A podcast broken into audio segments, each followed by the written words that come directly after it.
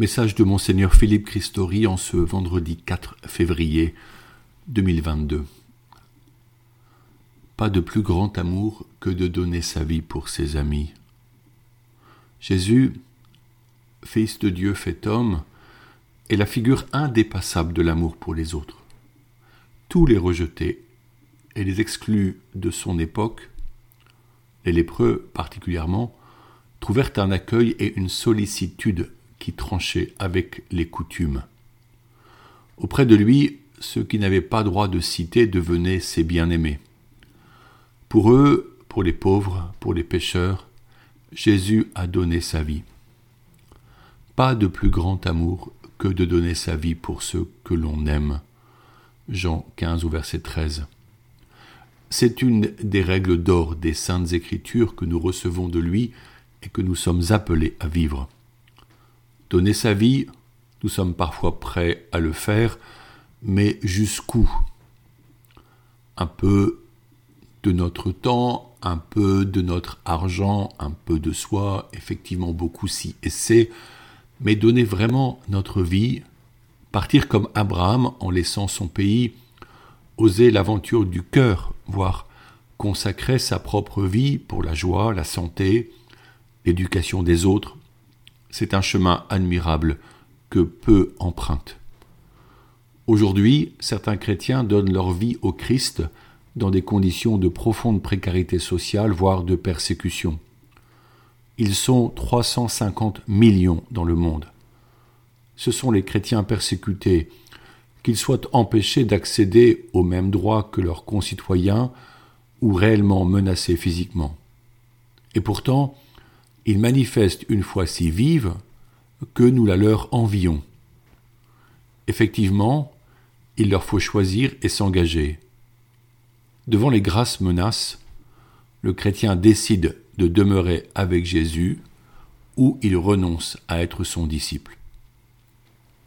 Pour leur rendre hommage, une très belle soirée appelée la Nuit des témoins s'est déroulée mercredi 26 janvier à la cathédrale avec le témoignage d'une religieuse arménienne, d'un prêtre sri-lankais et d'un autre prêtre nigérian. Un moment aussi bouleversant fut le défilé des visages de chrétiens, laïcs et consacrés, assassinés en 2020, particulièrement par les cartels de la drogue. En Birmanie, 24 laïcs furent brûlés vifs dans leur église le soir de Noël 2021. Les martyrs que nous honorons sont des femmes et des hommes qui ont choisi de marcher à la suite de Jésus pour que leur vie témoigne d'un amour plus grand que ce qu'ils pouvaient donner humainement aux autres.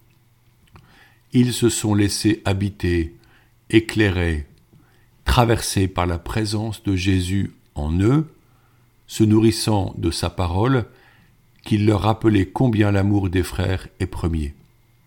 Certains étaient discrets dans leurs engagements, d'autres étaient plus connus au sein des communautés chrétiennes où ils donnaient le meilleur d'eux-mêmes. Ils ne recherchaient pas le martyr, ils voulaient être des serviteurs. Conduits par l'Esprit Saint, ils ont été des soignants, des éducateurs, des enseignants, des pasteurs des religieux et des religieuses. Mais voici que ces martyrs ont versé leur sang pour le Seigneur. Par leur vie, ils ont aimé le Christ, ils l'ont imité dans leur mort, méritant ainsi la couronne du vainqueur dont parle Saint Paul dans ses lettres. Le martyr n'est pas vain car, comme le disait Tertullien, le sang des martyrs est une semence de chrétiens. Une des premières martyrs de l'histoire de France fut Sainte Blandine. Esclave, cette frêle jeune fille, arrêtée comme d'autres chrétiens, emprisonnée et maltraitée, sut faire face à la violence et à la méchanceté de ses bourreaux avec une détermination qui surprit ceux qui assistaient aux derniers jours qu'elle vécut sur terre avant d'entrer dans la gloire de Dieu. Ainsi, si aucun de nous ne peut se préparer en vérité à être martyr, Ses frères et sœurs, dramatiquement assassinés récemment dans divers pays, nous inspirent. N'ont-ils pas approfondi au long des années leur relation avec Dieu par une prière fidèle et fervente au sein de leur communauté chrétienne? Oui, ces hommes et ces femmes se sont faits serviteurs de l'amour.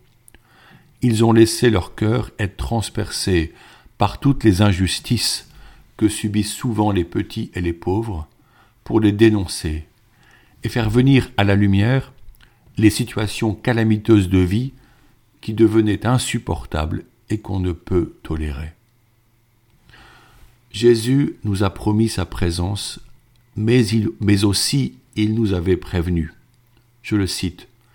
Vous allez entendre parler de guerre et de rumeurs de guerre. Faites attention. Ne vous laissez pas effrayer, car il faut que cela arrive, mais ce n'est pas encore la fin.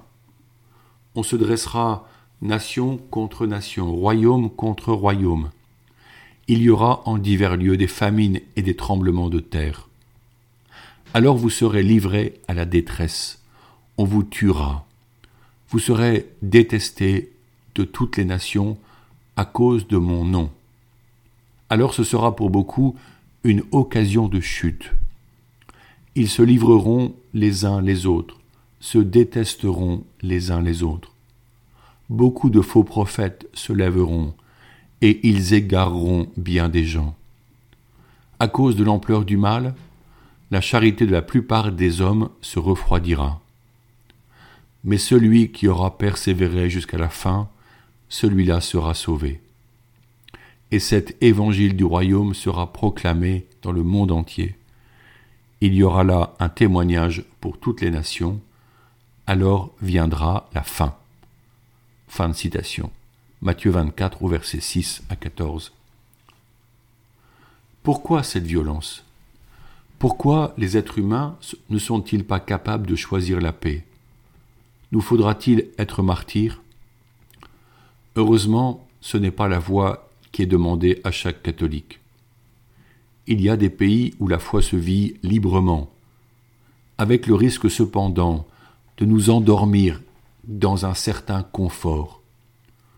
Nous pouvons admirer le courage et la foi de ceux qui acceptent de traverser de telles épreuves. Le chrétien veille pour ne pas être surpris par l'ennemi. Comment veiller? En demeurant en sa présence, avec la force que donnent la prière et les sacrements. Nous parlions récemment de la liturgie des heures, c'est-à-dire du bréviaire. Voilà une arme spirituelle dont nous pouvons user afin de demeurer connectés à Jésus, source de tout amour. La fidélité sera le signe de notre amour pour Dieu. Avez-vous pris cette bonne habitude ou avez-vous commencé à prier l'office des heures? Le prochain carême peut être une belle opportunité pour mettre en place ce rituel.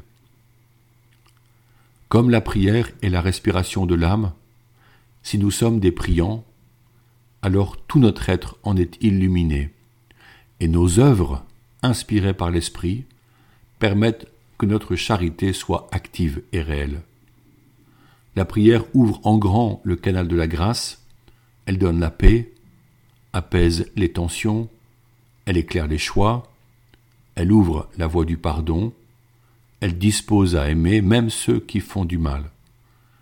Comme dans la parabole des talents, Jésus nous dira Très bien, serviteur bon et fidèle, tu as été fidèle pour peu de choses, je t'en confierai beaucoup. Entre dans la joie de ton Seigneur. Matthieu 25 au verset 21. Être Marthe et Marie en même temps, voici un bel équilibre pour que la grâce divine et notre nature se complètent en vue d'une vraie fécondité spirituelle. L'Église est appelée à être une Église de témoins, nous demandons l'intercession de tous ces saints martyrs, ceux qui sont canonisés comme ceux qui ne le sont pas, afin d'être rendus fidèles à notre vocation profonde de chrétiens, disciples unis au Christ dans notre vie quotidienne. Prions ensemble maintenant. Dieu de puissance et de miséricorde, nous supplions ton infinie bonté. Par la prédication des saints martyrs, tu as répandu au cœur des peuples la connaissance de ton Fils unique. Par l'intercession de ses frères et sœurs martyrs, affermis-nous dans une foi inébranlable, par Jésus le Christ, notre Seigneur. Et c'est encore à la Vierge Marie que nous voulons ce jour confier nos amis persécutés de par le monde. Je vous salue Marie, pleine de grâce. Le Seigneur est avec toi. Tu es bénie entre les femmes, et Jésus, le fruit de tes entrailles, est béni. Sainte Marie, pleine de grâce, prie pour nous, pauvres pécheurs, maintenant et à l'heure de notre mort. Amen. Bonne journée à tous.